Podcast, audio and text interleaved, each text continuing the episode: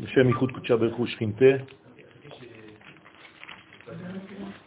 דחילו ורחימו ורחימו דחילו לחדה אותיות י"ק באותיות ו"ק בחודה שלים שם כל ישראל.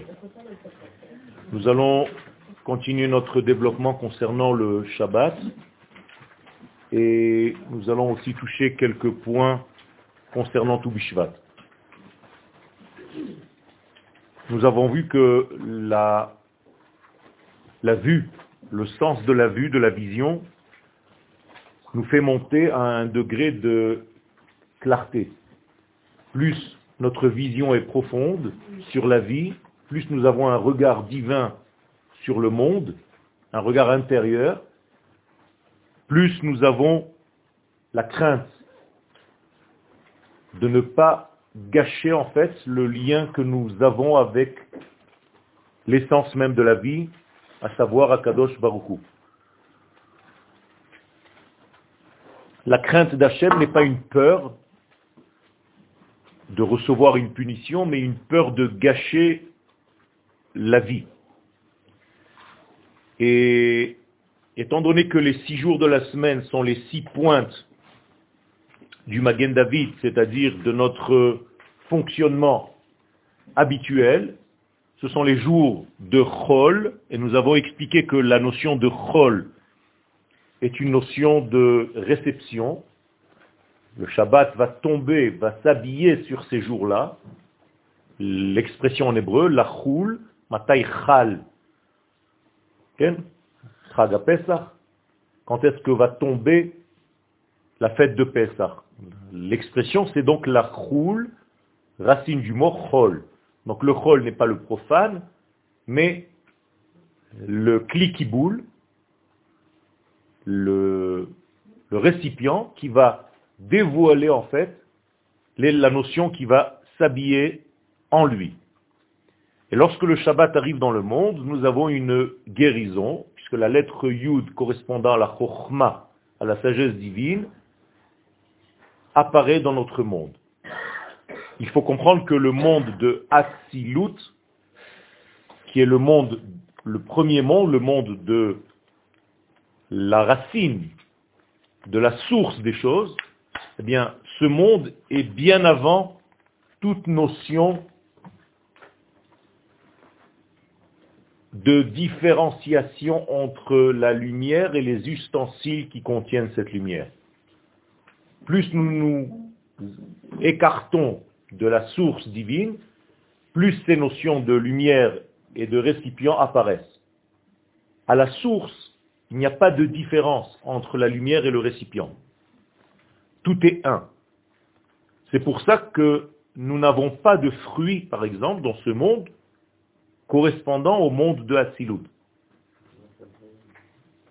Nous avons trois sortes de fruits, en fait, dans le monde, en tout et pour tout. Des fruits qui sont consommables complètement, des fruits dont l'écorce est à l'intérieur, c'est-à-dire une graine, et le fruit est autour, comme des pêches. Il y a l'inverse des fruits où la peau est à l'extérieur et le fruit consommable est à l'intérieur. Il faut éplucher, comme une orange. Ces trois sortes de fruits correspondent aux trois mondes Beria, Yetzira et Asiya. Non pas le monde de Hatzilut. Au monde de Hatzilut ne correspond aucun fruit. Les autres fruits, même celui qui se consomme complètement, commence par le monde de Beria. Beria, Yetzira et Asiya. Ce sont ces fruits-là que nous sommes venus dans ce monde corriger. En consommant les fruits de la terre d'Israël, nous réparons la faute de la consommation du premier homme. Ce n'est pas une fête pour manger des fruits, c'est une fête pour corriger en fait la chute de l'humanité tout entière par une mauvaise consommation, c'est-à-dire par une perturbation de ces trois mondes qui, ces trois mondes, devaient être un vêtement pour le monde de Hatzilut. Atzilut est comme une neshama par rapport à ces trois mondes qui sont comme le corps de cette neshama. Atzilut, c'est la lettre Aleph, Bria, c'est la lettre Bet, Yetzira, la lettre Gimel, et Asiya, la lettre Dalet. Vous voyez ici qu'il y a un vêtement, Beged, qui est le Beged, le vêtement du Aleph. Donc, tout ceci pour nous dire que nous sommes là pour réparer seulement les vêtements, non pas la lumière. Il n'y a rien à réparer dans la lumière parce qu'il n'y a rien de dégradant et de dégradé dans la lumière. Notre travail essentiel est focalisé sur les vêtements. Qui dit vêtements dit capacité à dévoiler, à contenir, à habiller la chose. On appelle en hébreu les midot. Et tout à l'heure, je vous ai parlé des six jours de la semaine parce qu'en réalité, chacune d'entre elles est composée, elle aussi, de deux notions, parce que c'est un monde déjà de pluriel, de pluralité. Ici, nous sommes dans l'unité parfaite. Et donc, nous avons ici six directions dans notre monde, le nord, le sud, l'est, l'ouest, le haut et le bas, qui correspondent en fait aux six directions de l'univers. En corrigeant ces six directions, en œuvrant dans les six jours de la semaine, nous atteignons le Shabbat, qui correspond donc au mois de Shvat aussi, et au monde de Hatzilut. Pourquoi au mois de Shvat? Parce qu'en réalité, c'est le dévoilement de l'unité première. N'oubliez pas que durant le mois de Shvat, mon cher Abenu a dit le livre de Devarim, qui correspond au livre de la Torah touchant la notion de peuple d'Israël et de terre d'Israël. Le dernier livre de la Torah s'appelle les choses, c'est-à-dire la concrétisation, Devarim. Et à partir du premier du mois de Shvat jusqu'au 7 du mois suivant Adar, Moshe Rabbeinu, pendant 36 jours, a dit ce livre-là qui correspond à la terre d'Israël, aux fruits de la terre, à l'entrée sur la terre. Et le 7 du mois de Hadar, le 37e jour, il a disparu de ce monde concret pour rentrer dans un autre domaine, dans une autre dimension. Et donc nous, nous avons l'habitude de toucher ces trois degrés, ces trois mondes. Et selon la Kabbalah, il faut trouver au moins dix fruits de chacun de ces mondes. Des fruits qui sont complètement consommables, il n'y a rien à jeter, on mange tout. Des fruits où je jette le noyau, mais je mange le fruit et des fruits, dix fruits, où je jette la peau et je mange le fruit. En faisant ces 10, 10, 10, nous sommes dans un 30, dans un degré qui correspond en fait à la correction de tout notre être. Et on est censé, normalement, à la fin de tout Bishvat, devenir des vêtements, des récipients pour la lumière divine d'une manière qui dépasse complètement ce que nous étions avant à condition de reconsommer normalement notre vie. Les idées de notre vie, les conseils de notre vie. Et donc toute cette consommation est là pour nous dire que nous sommes là pour manger. La première mitzvah de la Torah, c'est de manger. Rappelez-vous. Akadosh Baruch a dit à l'homme, tu mangeras. De quoi? De tout. De tous les arbres, de tout. Tu mangeras. D'ailleurs, il y a une mitzvah, si tu as vu quelque chose dont tu as envie et tu n'as pas mangé, tu vas donner des comptes. Pourquoi? Parce qu'en réalité, il y a ici un échange entre toi et le fruit en question, ou la chose en question, qui te demande quelque part de la corriger, de corriger le lien entre vous, et toi tu t'en es écarté sans réellement faire le travail. Donc non seulement tu as manqué de faire quelque chose, mais en plus de ça, c'est une faute parce que à cause de toi, il y a un déséquilibre permanent dans l'univers. Donc notre travail, c'est de corriger toute notre consommation, toutes les formes de consommation. Pour revenir en fait à l'essence de tout, c'est la vie, qui correspond au Shabbat. Shabbat, c'est la vie, c'est la même chose. Donc nous sommes encore une fois dans le même degré. Nous devons corriger notre façon de recevoir les choses. Toujours. Jamais on s'occupe de la lumière, on s'occupera toujours des vêtements, des midotes, des mesures,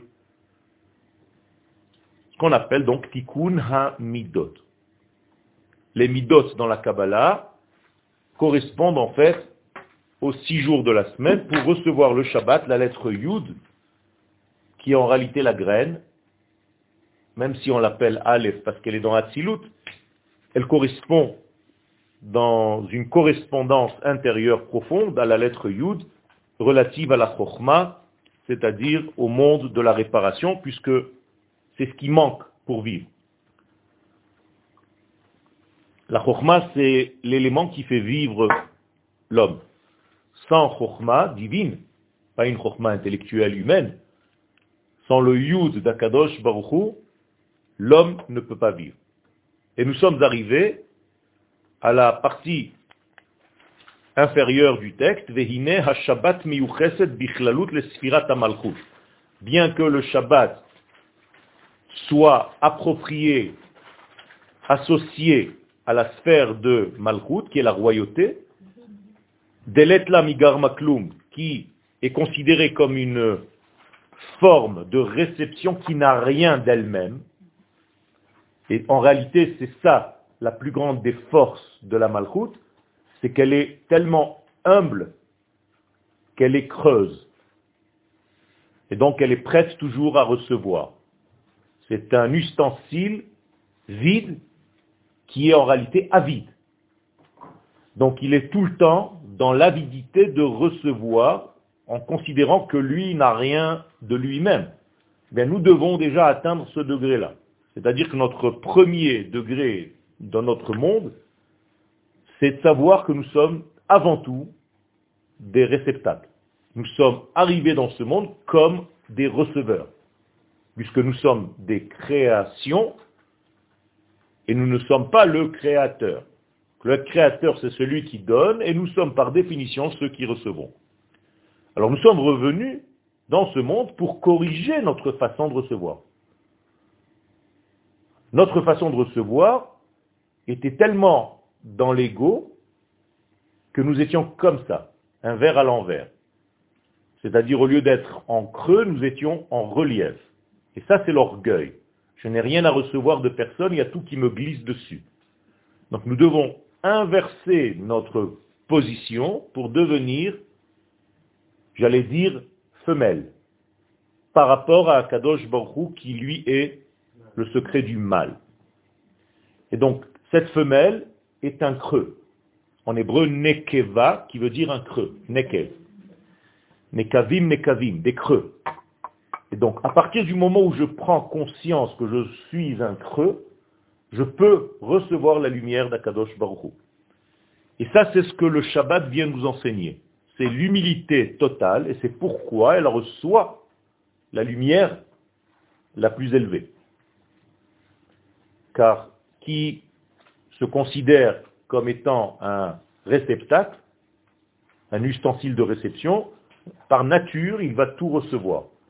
Ceux qui viennent par exemple à un cours en croyant savoir étudient beaucoup moins que ceux qui viennent en s'annulant.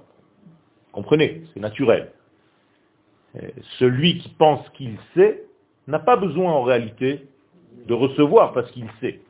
Donc il se bloque lui-même, il s'auto-bloque, il s'auto-ferme. Et la Alors, qu'est-ce que nous devons faire? Eh bien, nous devons travailler pendant les jours où on doit œuvrer réellement, activement. Les six jours de la semaine, c'est un travail actif. Le Shabbat, nous avons un travail, mais il est passif.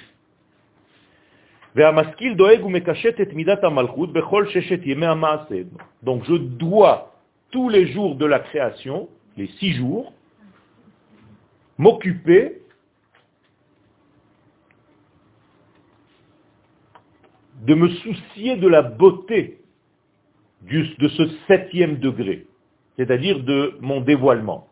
Parce que finalement, ce qui se voit, c'est le dévoilement. On est d'accord? Il y a des gens qui construisent une maison pendant cinq ans, qui s'acharnent, qui travaillent, et lorsqu'ils arrivent à la fin de la construction, ils sont fatigués, ils n'ont plus d'argent, et ils négligent les derniers degrés qui en réalité vont se voir. C'est ceux qui vont se voir finalement. Donc ils vont arriver à une maison qui a duré cinq ans de construction avec un résultat qui est médiocre. Pourquoi? Parce qu'ils n'ont pas corrigé réellement et fignolé le dernier aspect, celui qui est Yafé. Or, la Torah nous éduque en nous disant que la vérité absolue doit être aussi belle. Et nous le disons tous les soirs.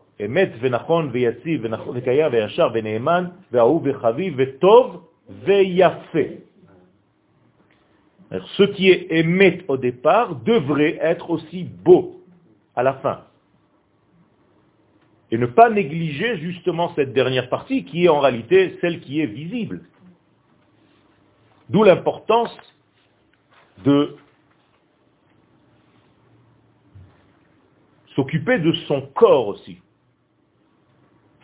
de son aspect, j'allais dire même superficiel, mais qui n'en est pas en réalité, parce qu'il est le résultat d'une puissance intérieure qui doit jaillir et se voir aussi vers l'extérieur. Et donc c'est ce qu'il faut faire pendant les six jours de la semaine en embellissant notre futur Shabbat, qui va être en réalité l'écran sur lequel va se refléter toute la puissance de ces six jours de la semaine. Comme si le Shabbat était un miroir, en fait, face à toutes ces directions, qui chaque direction est un mur coloré, de plein de couleurs. Et le Shabbat, en réalité, c'est l'explosion de couleurs, puisque c'est juste un miroir. Il n'y a rien dans le Shabbat il est le reflet de la semaine. C'est pourquoi il est blanc. C'est pourquoi il est l'ensemble de toutes les couleurs, en fait. Et dans le prisme des couleurs, il correspond à la limpidité la plus grande, qui est l'ensemble de toutes les couleurs, mais lui, avec son humilité, apparaît comme étant transparent. Blanc chez nos sages, c'est transparent. Ce n'est pas une couleur. C'est comme une vitre une vitre est transparente car elle est pure. En, français, on n'entend pas fenêtre et pureté, mais en hébreu, zach et zechuchit, c'est la même chose. C'est-à-dire limpidité et vitre. Tout ce qu'on appelle un élan du bas vers le haut pour faire monter des vapeurs de désir. Donc pendant toute la semaine, on doit exprimer notre désir à recevoir le Shabbat pour concrétiser notre vie. Donc le Shabbat, c'est comme le côté masculin qui va donner en fait, d'un côté il est le côté féminin qui réceptionne le tout, mais en même temps étant donné qu'il te reflète et qu'il te donne et que c'est la source de tout, mais il a aussi un côté masculin prédominant, et donc il est les deux. En hébreu, ça s'entend, Shabbat achat et Shabbat echad. On peut dire au féminin et au masculin. La Shabbat et le Shabbat. D'accord? Il est mâle et femelle. Et donc tous les bienfaits de l'homme, à partir de sa spiritualité jusqu'au domaine le plus matériel possible, tout ceci est inclus dans ce Shabbat qui va remplir en fait l'être humain de tous ses bienfaits. Kihi Nishmat Azman. Donc le Shabbat est considéré comme la Neshama du temps. Chaque fois que nous voulons parler du temps, que nous voulons aborder l'étude du temps, nous sommes obligés de commencer par le Shabbat. Donc à chaque fois dans la Torah où on va nous parler de temps quelconque, la, Torah va commencer d'abord par le Shabbat. Tout le temps. C'est une règle absolue. Dès qu'on va dire, par exemple, Shalosh Regalim Tachog Libashana, tu me fêteras trois fêtes dans l'année, on commence par Shabbat.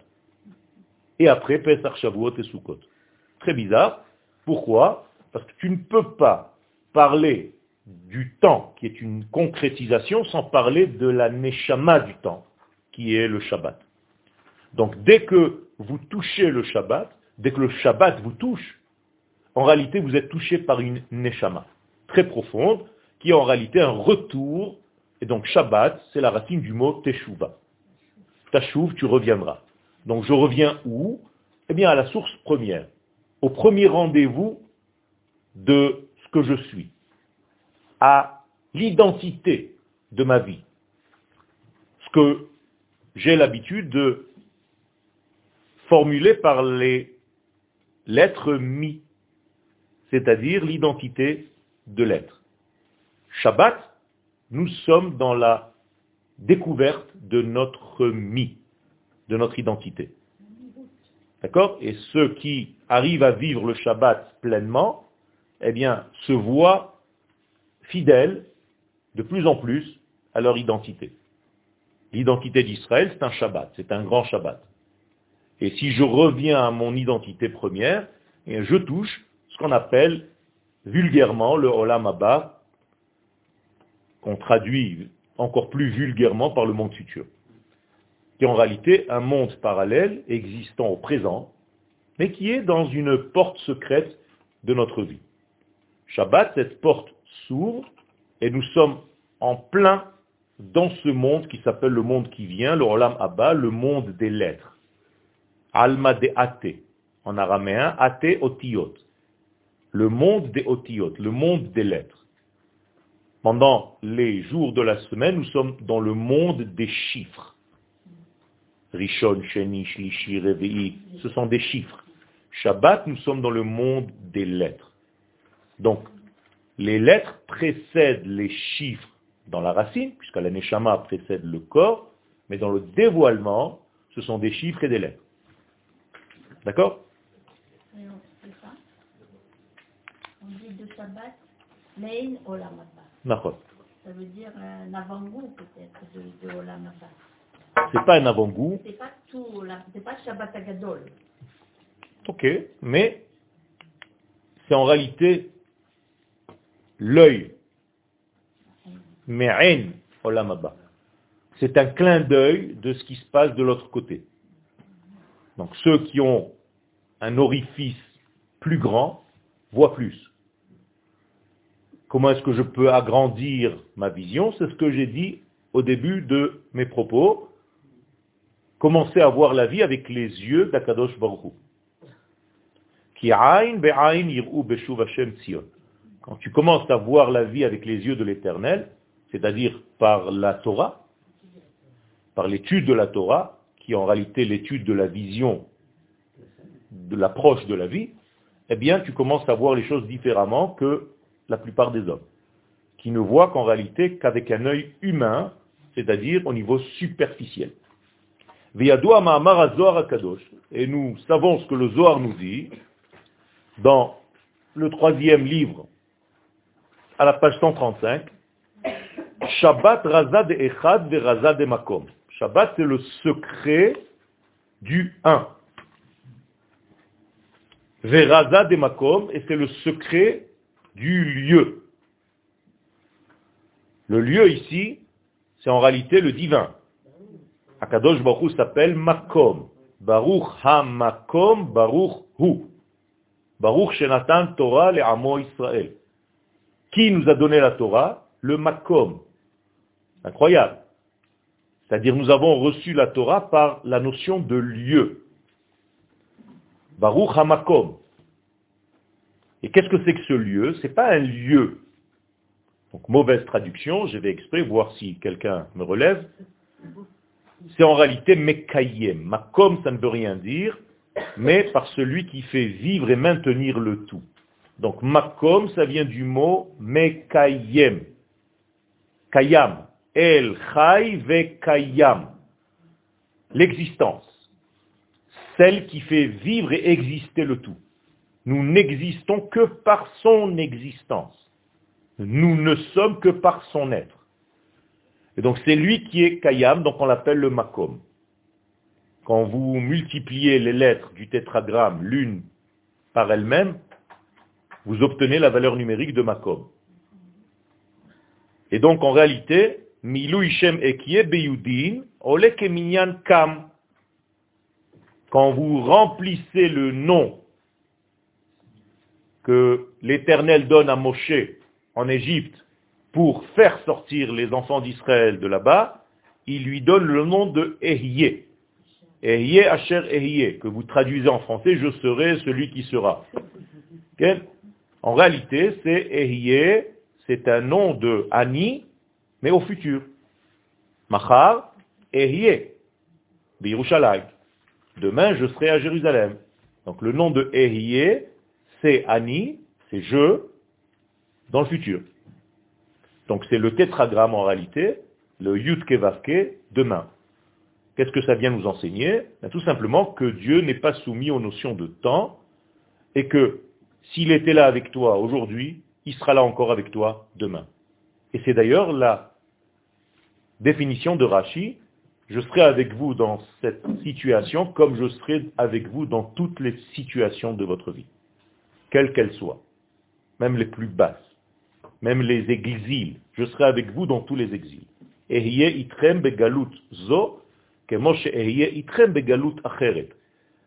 Donc, c'est une promesse de fidélité, d'accompagnement, de maintien de notre vie, même dans les moments les plus durs de notre vie. C'est ça qu'Akadosh Baruch nous dévoile. Et donc, Kam, c'est quand je remplis ce nom de Ehyeh, avec la lettre Yud. C'est-à-dire que j'ai ce nom de Ehyeh que je n'ai pas le droit d'écrire parce que je n'ai pas le droit de l'effacer. Donc je mets un H à la place du He. Et je suis en train de vous écrire ce nom-là. Vous voyez Ehyeh. Eh bien, quand je remplis le Aleph, je l'écris comme en remplissant, mais le He, je vais l'écrire He et un Yud. Et le Yud, je vais l'écrire comme un Yud, et le dernier He, je vais l'écrire encore un He et un Yud, eh bien, toute cette valeur numérique, là, c'est 1, 30 et 80, ça fait 111. Là, ça fait 5 plus 10, 15. Là, ça fait 10 plus 20, plus 10, ça fait 20. Et là, encore 15. Donc, j'ai ici combien? 30, 50, 161. 161, c'est en réalité un degré qui s'appelle Kassa. Shem Kassa, c'est un secret dans la Kabbalah, qui est la capacité en réalité de s'élever. Et c'est ce qu'on appelle le makom. Ou bifrat Moussaf Shabbat, dernière ligne. Alors pourquoi c'est même Non, ça c'est dans une autre un autre shiur. C'est pas pour pour ici il y a d'autres combinaisons avec des milouim, avec d'autres degrés. D'accord? Ce que c'est rappelé dans le prix Etzraïm. Moi, ce que je viens de vous dire, gardez-le maintenant, c'est ce qui vous concerne pour ce chiour-là.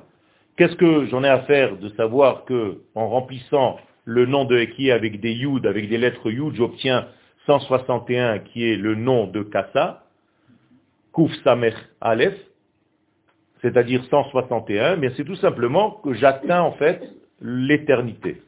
1 plus 6 plus 1, ça fait 8.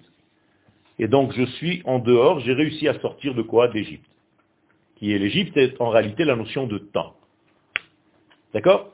Donc sortir d'Égypte, c'est dépasser le temps, dépasser la nature, le temporel. Donc le dieu de l'Égypte, c'est quoi? Le temps. Ok? Pourquoi c'est le temps? Ben, Tout simplement, euh, ils servent le premier astre du temps, celui qui correspond au mois d'avril, au mois de Nissan, c'est-à-dire le bélier. Bélier, c'est le premier astre, le premier signe astrologique. Étant donné que les Égyptiens servent le bélier comme étant leur dieu, c'est pas qu'ils servent l'animal, ils servent en réalité ce que cet animal représente. Or, il représente quoi? Le maître du temps. Et nous, nous prenons le maître de leur temps et nous le sacrifions. Nous le brûlons devant eux, à leurs yeux. Nous l'attachons à notre lit. C'est presque un dédain, on se moque. Pourquoi? Pour dire tout simplement que nous sommes hors du temps. Nous sommes hors nature. C'est pour ça que nous pouvons sortir d'Égypte. Il n'y a aucune Égypte qui peut nous enfermer à vie. Ça n'existe pas dans le peuple d'Israël. On sortira toujours parce que dans notre nature, nous sommes en dehors de leur système. Donc on peut traverser en réalité l'Égypte sans que personne ne nous voit, sans que personne ne puisse bouger. Ils sont tous paralysés parce qu'ils voient sans voir. Ils ne peuvent même pas nous arrêter. Je vais élargir les propos. Ça veut dire que le peuple d'Israël va grandir sans qu'aucune nation ne puisse nous mettre des bâtons dans les roues malgré tous les efforts de nous détruire, de nous bloquer, de nous retarder, on traverse tout ça parce qu'on est en dehors du système temporel. Et donc, on traverse tout ça et eux restent dans le temps. Et notre rôle, c'est de les sauver après nous avoir été nous-mêmes sauvés. Comme nous sommes quand nous sommes sortis d'Égypte, quand nous avons prouvé qu'il existe un peuple dans l'univers, dans ce monde qui est au-delà des valeurs de la nature, qui est une bague, qui enferme, eh bien, ça veut dire qu'il y a un exemple humain qui peut dépasser, qui peut transcender les limites, donc qui est intemporel, donc qui est immortel. Am Israël Chai. Et ça, c'est une leçon pour toutes les nations du monde qui aujourd'hui commencent déjà à nous considérer comme la lumière des nations. le président des États-Unis l'a dit cette semaine. Israël, c'est la lumière des nations. Or, la Goïm. Ne touchez pas à Israël, c'est en réalité le prophète du divin. Et la terre d'Israël leur appartient. C'est la Torah qui la définit comme cela. Et nous croyons peu importe de quelle religion nous sommes, nous croyons, nous sommes dans la certitude qu'Israël est le meneur de l'histoire divine sur terre. C'est extraordinaire, c'est une reconnaissance. Les gens n'ont pas fait attention à tout ça. Ils sont partis juste sur les points politiques. Alors qu'il fallait relever en fait ces points-là, que le roi des nations du monde reconnaisse la souveraineté du rôle d'Israël dans l'histoire. Ça c'est extraordinaire, c'est en dehors de la nature. Et donc il y a aujourd'hui une reconnaissance. Encore une fois, ça se fait pendant le mois de Shvat. Parce qu'il y a quelque chose de très important ce mois-ci qui relie Israël à sa terre. Donc vous avez tout dans ce mois, tout Bishvat. Et tout, bien entendu, c'est Tetvav. Tetvav, ce sont deux lettres en hébreu. Quand vous dites tout Bishvat, c'est 9 et 6. C'est 15. En réalité, c'est les deux premières lettres du nom d'Hachem, le Yud et le He. Donc tout égale 15. Tout Bishvat, le 15 du mois de Shvat, c'est-à-dire les deux premières lettres du nom d'Hachem qui apparaissent dans le mois de Shvat. C'est le cerveau droit et le cerveau gauche c'est les notions divines les plus élevées que nous pouvons manger, absorber, consommer pendant ce jour-là, pendant le Seder, qui porte bien son nom, puisqu'il remet en fait le monde dans l'ordre qui correspond à sa nature. Donc c'est Seder to Bishvat. Chaque fois qu'il y a une remise en ordre, ça s'appelle Seder. Il y a un Seder de Tu Bishvat, il y a un Seder de Pesach, il y a un Seder de Rosh Hashanah, à chaque fois que vous avez la notion de Seder, c'est une remise en ordre du monde qui s'est désordonné. Donc qui a perdu sa lumière, ces deux premières lettres.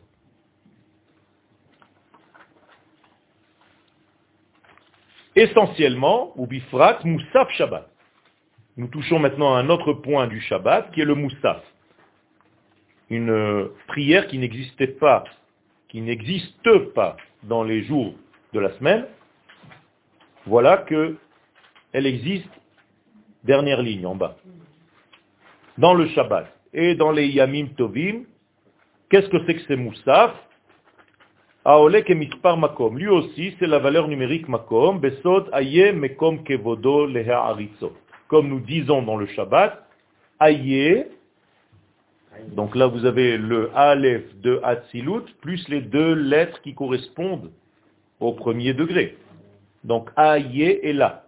Mais comme, on a expliqué tout à l'heure, Kevodo Leha Autrement dit, pendant la prière de Moussaf, qui correspond à qui?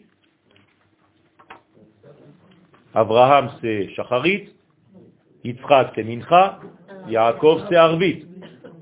Alors Moussaf c'est qui? Yosef Hatzadik. Donc, la prière de Moussaf, vous entendez Moussaf, Yosef, c'est la même racine correspondant à Yosef Hatzadik. Donc, c'est une prière qui nous fait monter à un degré très élevé, qui nous met en place avec ces trois lettres Aïe. Ne parle pas avec euh, l'accent lyonnais qui veut dire ça y est. Aïe. Aïe veut dire où. Aïe, mais comme. Où est ce makom de son kavod, de son, son poids. Où est-ce que Dieu en réalité s'installe? Pourquoi faire? J'ai besoin de savoir les haaritzo, pour le magnifier, pour lui dire combien je suis ébloui par sa grandeur. Donc on demande aïe et il faut faire ce que je viens de faire, c'est-à-dire prolonger le aïe pendant la prière ça se passe dans la chazara de Moussa. D'accord? Dans la prière à haute voix. Et c'est ce que les sages nous ont enseigné dans le traité de Brachot à la page 6. Kol makom litfillato, quiconque se fixe à un endroit, à un lieu pour sa prière, c'est toujours le même, Elohe Abraham Be'ezro. Il a le Dieu d'Abraham toujours qui l'aide. Qu'est-ce que c'est le Dieu d'Abraham Le Dieu de la miséricorde. Donc c'est au-dessus de la miséricorde. Qu'est-ce qui est au-dessus de la miséricorde dans les sphères? La chokma. D'accord? Dans la même direction. Le chesed se trouve à droite en bas, la chokma se trouve au-dessus. Donc Magen Abraham. Elohe Abraham. Elohe Yitzhak, pas Yitzhak. D'accord? Donc, c'est un degré au-dessus. Donc, en fait, ceux qui fixent un lieu permanent pour leur prière, eh bien, ils ont une aide de la racine de la sagesse et en même temps de la bonté divine dans leur vie. Tellement il est important de fixer un lieu régulier, où toute la journée, tous les jours, tu es au même endroit pour prier. Très important. Parce qu'il faut trouver ce lieu. Chez des personnes qui sont beaucoup plus grandes que nous, comme Rabbi Akiva, ce lieu est tellement omniprésent et omnipotent que Rabbi Akiva n'avait pas de lieu. Il rentrait dans un endroit de la synagogue et pendant toute la fila, il se baladait. On le voyait un coup ici, un coup ici, un coup là-bas, machin. Jamais on savait où il était. Donc tu faisais la Hamida, il avait commencé ici, tu te réveilles ta Hamida, il est là-bas. Pourquoi? Parce que Ravi Akiva englobait en fait la totalité des dévoilements de ce même un dans le monde pluriel.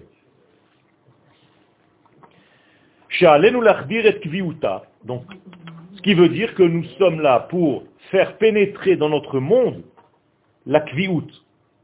Qu'est-ce que c'est la kviout la régularité. C'est la chose la plus importante. C'est pour ça que le korban qui correspond à notre fidélité absolue et régulière avec l'éternel, avec les valeurs de l'éternel, c'est ce qu'on appelle korban ha-tamid. Il porte ce nom, tamid, parce qu'il est toujours. Il n'y a pas de changement. Donc l'une des expressions de la catastrophe, de la destruction du temple, c'est justement l'abolition de ce korban tamid. C'est qu'il n'y a plus de tamid, c'est qu'il n'y a plus de permanence dans notre lien. Un coup tu te sens mal, un coup tu es en difficulté, un coup tu es en dépression, un coup tu es en pleine joie.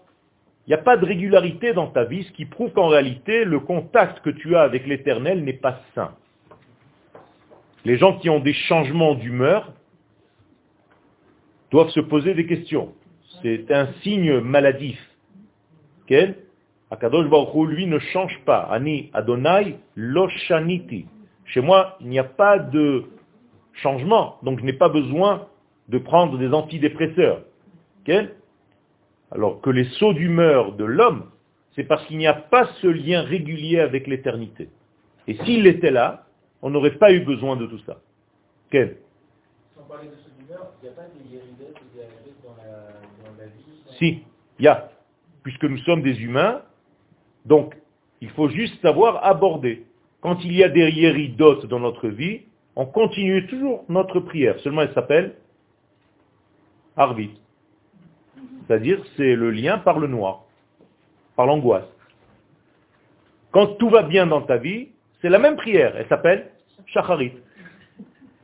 Tu comprends? Tu adaptes en réalité tes aliot et tes yéridot avec un nouveau lien avec Akadosh Baruch quand tu es en guerre dans ta vie, ça s'appelle mincha, qui est lettres de Machane. Donc c'est un camp militaire. Donc Shacharit, Mincha et Arvit, c'est en réalité trois portes de rapport avec l'éternel. Quand je suis en exil, je suis malade. Alors mon seul lien avec Akadosh Baruch c'est à travers le noir. Donc en réalité, c'est Arvit. Donc la tfila de Harvit, c'est la tfila de l'exil en fait. La tfila de Shacharit, c'est la tfila de la Géoula. Et la tfila de Mincha, c'est la tfila de notre guerre quotidienne. C'est Donc l'aspect change, mais moi je dois toujours atteindre une certaine régularité, une vitesse de croisière par rapport à Kadosh Baoru, et moins je suis en dents de scie, plus je deviens régulier. Donc comment tu peux reconnaître quelqu'un qui est dans la Torah réellement? Eh bien, il est tout le temps avec un visage souriant, agréable. C'est pas aujourd'hui il vient comme un chien battu, on dirait qu'il vient de subir euh, la première guerre mondiale. Le lendemain, il est heureux comme un fou parce qu'il vient d'avoir juste une petite bonne nouvelle. Le lendemain, il te fait la gueule, on ne sait pas pourquoi toute cette forme humaine de ce qu'on appelle en français lunaire, lunaire, lunatique, lunaire, c'est-à-dire comme la lune.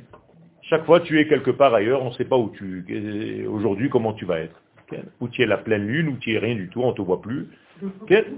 Eh bien, ça s'appelle lunatique. Eh bien, ce lunatique-là, en hébreu, ça se dit ceux qui se lèvent la nuit, somnambules. On dit comment en hébreu? Saharouri. Quel Saharouri, c'est-à-dire Sahar. Sahar, c'est la lune en araméen, donc quelqu'un qui est lunaire en fait. Donc il faut devenir un petit peu plus solaire pour devenir régulier. Lorsque le soleil a rendez-vous avec la lune, tout va bien. Donc. Donc, tout ceci est un Shabbat. Shabbat, c'est un grand soleil qui pénètre dans notre monde et donc qui se trouve une place, qui se ferait une place entre le sixième jour et le premier jour. On est d'accord? Il n'y a pas de place entre le sixième jour et le premier jour. Il vient, il bouscule les deux, il pénètre dans notre monde et il dit au vendredi, pousse-toi un petit peu à droite, il dit au dimanche, pousse-toi un petit peu à gauche, j'arrive. Et donc c'est une intervention presque polchanite en hébreu. Presque violente. Le Shabbat nous tombe dessus. On n'y peut rien. Il nous rentre dedans. Donc, reste à savoir comment est-ce qu'il nous rentre dedans. Est-ce que je deviens un ustensile de réception et, et je m'écarte pour qu'il puisse être là, ou bien est-ce que je me force à résister pour ne pas le laisser passer dans ma vie? Donc, Shabbat, il faut lâcher prise. C'est ça le secret du Shabbat. C'est le lâcher prise dans notre vie. Et normalement, normalement, les kabbalistes ne dorment pas. C'est un jour où, en réalité, tu es dans le monde de Hatzilut. Or, dans le monde de Hatzilut, il n'y a pas de sommeil. shomer Israël. Si tu passes ton Shabbat à dormir, pose-toi des questions aussi. Alors, il faut dormir un tout petit peu. Il y a une mitzvah de dormir. Mais là, c'est plus une mitzvah, c'est un hidur mitzvah. Les mecs, ils dorment toute la journée, quoi. Alors, il faut faire très attention. Ce n'est pas accumulable. Donc, dormez une demi-heure, une heure, c'est suffisant, le Shabbat. Plus 3, 4 heures, 5 heures, ça devient une cata. Donc, il faut se lever très tôt. Même la nuit, vous dormez très tôt. Le Shabbat, on dort surtout en hiver relativement tôt, on doit se lever vers 4-5 heures du matin, étudier tranquillement et aller à la tfila. Betochiyut tfilot et étudier le maximum de Torah parce que c'est le jour où je peux atteindre des degrés que je ne peux pas comprendre le reste des jours de la semaine. C'est dommage, entre guillemets, de rater cette ouverture d'esprit qui m'est donnée chaque semaine. C'est un cadeau. Shabbat, je peut ouvrir en moi des portes inconnues, insoupçonnées. Et donc mon étude, elle est multipliée par mille. Je ne dis pas des chiffres au hasard. Le Ben nous dit que c'est multiplié par mille. Donc, Allah shalom. Donc je dois tout le temps, tout le temps, tout le temps, même pendant les jours de la semaine, faire introduire cette notion de Shabbat, de régularité, de non-changement, de stabilité, de force. Shabbat Kodesh, Anikret Makom Echad. Et donc Shabbat, c'est comme la Malchut qui s'appelle Makom Echad. Qu'est-ce que ça veut dire Makom Echad Un lieu, un. Le lieu un. Et Shabbat, nous avons dit, le Zohar nous dit, c'est la notion de un. Donc le un du Shabbat trouve le un du lieu. Donc les uns se retrouvent un a trouvé sa source. Et donc il va s'habiller dans le 1. Le 1 s'habille dans le 1. Comme Israël, Goy Echad Ba'aretz. Ata Echad, Shimcha Echad, et Israël Goy Echad. Donc tous les 1 se rejoignent. Le 1 des peuples, le 1 des dieux, le 1 des jours, le 1 des lieux. Vous comprenez? Donc nous sommes en réalité dans les prémices de toute chose. Nous sommes dans le divin de toute chose. Israël est le divin des peuples. Shabbat, c'est le divin des temps. Israël, c'est le divin du lieu. Et Akadosh Baruch c'est le Dieu des dieux. Quand on dit le Dieu des dieux, c'est pas qu'il existe d'autres. Il y a des forces de la nature qu'on peut confondre avec des dieux. Bechinat Kriyat Shema. Et c'est pour ça que nous disons le schéma, qui est notre formule secrète, que chaque enfant devrait apprendre dès sa naissance. Chaque enfant, avant d'aller dormir le soir, même s'il a deux jours, vous lui dites, Shema Israël Adonai Elohenu Adonai Echad. Baruch Shem Kevod Malchuto. Il faut lui dire avant de dormir. Et il va s'habituer à cette formule pendant toute sa vie. Donc dès que tu as un enfant, c'est la formule qu'il doit savoir, parce qu'il fait partie de ce un, de cette unité divine. Donc Riyad Shema, Amechuna Gamhi Beshem Makom Echad. C'est pour ça que le Zohar fait correspondre le schéma à ce qu'on appelle Makom Echad, un lieu. Donc tout est un. Vous voyez, nous sommes dans le un sans arrêt. Tous les uns se rejoignent. C'est ce qu'on appelle Hishtabu Tatsura, c'est-à-dire la correspondance des formes. Donc tu dois être en forme 1 pour collecter la puissance 1. Et c'est pour ça que nous disons que tous ceux qui arrivent à fixer un endroit, un lieu précis pour ta eh c'est la même chose. Tu as trouvé aussi dans le lieu qui s'appelle Eretz Israël, qu'on ne peut pas prier en dehors d'Eretz Israël réellement, la, la, prière est une forme de prophétie, elle ne peut pas passer ailleurs. Faites attention, dans le texte, même Moshe Rabbeinu, lorsqu'il prie en Égypte, vous ne l'avez jamais entendu ni vu prier en Égypte. La Torah dit, je suis obligé de sortir de la ville, et là je j'écarte mes mains et je commence à prier. Ça veut dire que les Chachamim nous disent que pour prier, il était impossible qu'il prie en Égypte. Or, l'Égypte, c'est tous les pays du monde. Donc, impossible de prier, si ce n'est qu'en sortant des pays du monde pour aller en Eretz Israël. Ce qui fait que Moshe Rabbeinu, chaque fois qu'il priait, il allait en Eretz Israël, il finissait sa prière et il revenait en Égypte. Alors, il faut comprendre ce que ça veut dire. Tout simplement, c'est transcendant, c'est quelque chose qui nous dépasse complètement. Comme, par exemple, nous disent les Chachamim dans le Midrash que le soir de la sortie d'Égypte, on n'a pas fait le Korban Pesach en Égypte, on l'a fait à Jérusalem. Donc tout le peuple a été transporté, transplanté, téléporté jusqu'à Jérusalem. On a fait le Korban et il nous a re-téléporté pour nous mettre en Égypte, nous maintenant sortir. Qu'est-ce que ça vient nous enseigner tout ça? Ce n'est pas de la science-fiction, c'est tout simplement quand tu fais quelque chose, il faut que tu sois dans l'ultime degré, même si c'est pour l'instant un rêve pour toi. Mais c'est là-bas que tu dois être. Vous avez compris ce que je suis en train de vous dire? Quand vous étudiez la Torah, soyez au plus haut degré, c'est-à-dire visez la prophétie. Alors votre étude va être en route vers la prophétie, même si ça n'a pas atteint la prophétie, mais vous avez un but à atteindre. Et les gens qui ont un but à atteindre, il faut que ce but soit très élevé. Quand vous tirez une flèche, il faut la tirer le plus haut possible pour qu'elle aille le plus loin. Si tu tires une flèche horizontalement, elle va faire 20 mètres, 30 mètres, 40 mètres. Plus tu montes l'angle de l'arc, plus la flèche va aller loin. Donc toute la sagesse, c'est de savoir calculer et donc tirer très très très très élevé. Et donc il faut viser haut dans votre vie pour aller loin dans votre vie et ne pas être timide, frileux, et surtout pas dans le lien avec Akadosh Baruch sous déguisement d'humilité et de pudeur. C'est de la fausse pudeur et de la fausse humilité, c'est de la bêtise. Au contraire, il faut être grand. Akadosh Baruch veut que nous soyons grands. Parce que lui est grand un petit ne peut pas recevoir la grandeur de Dieu. Donc il faut grandir.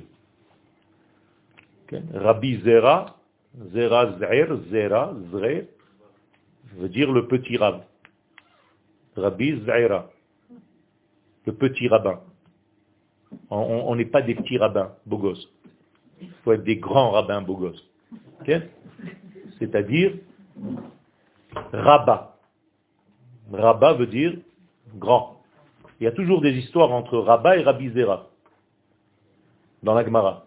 Alors ceux qui ne comprennent pas, ils se disent, bon, c'est deux potes. Un, il s'appelait Rabat et l'autre, il s'appelait le petit. c'est moi le gros, c'est toi le petit. Laurel et Hardy. Mais en fait, c'est pas ça. C'est le grand et le petit en moi. D'accord Exactement. Donc il faut faire très très attention. Il faut viser très haut et ne pas élever des débiles. Ce matin, au cours du Mahod Meir, j'ai donné quelques exemples au niveau des chants en français que vous avez l'habitude de chanter aux enfants. Si vous entendez ces chants, vous prenez un couteau, vous vous suicidez. Même le gosse, il se suicide. C'est terrible. C'est terrible.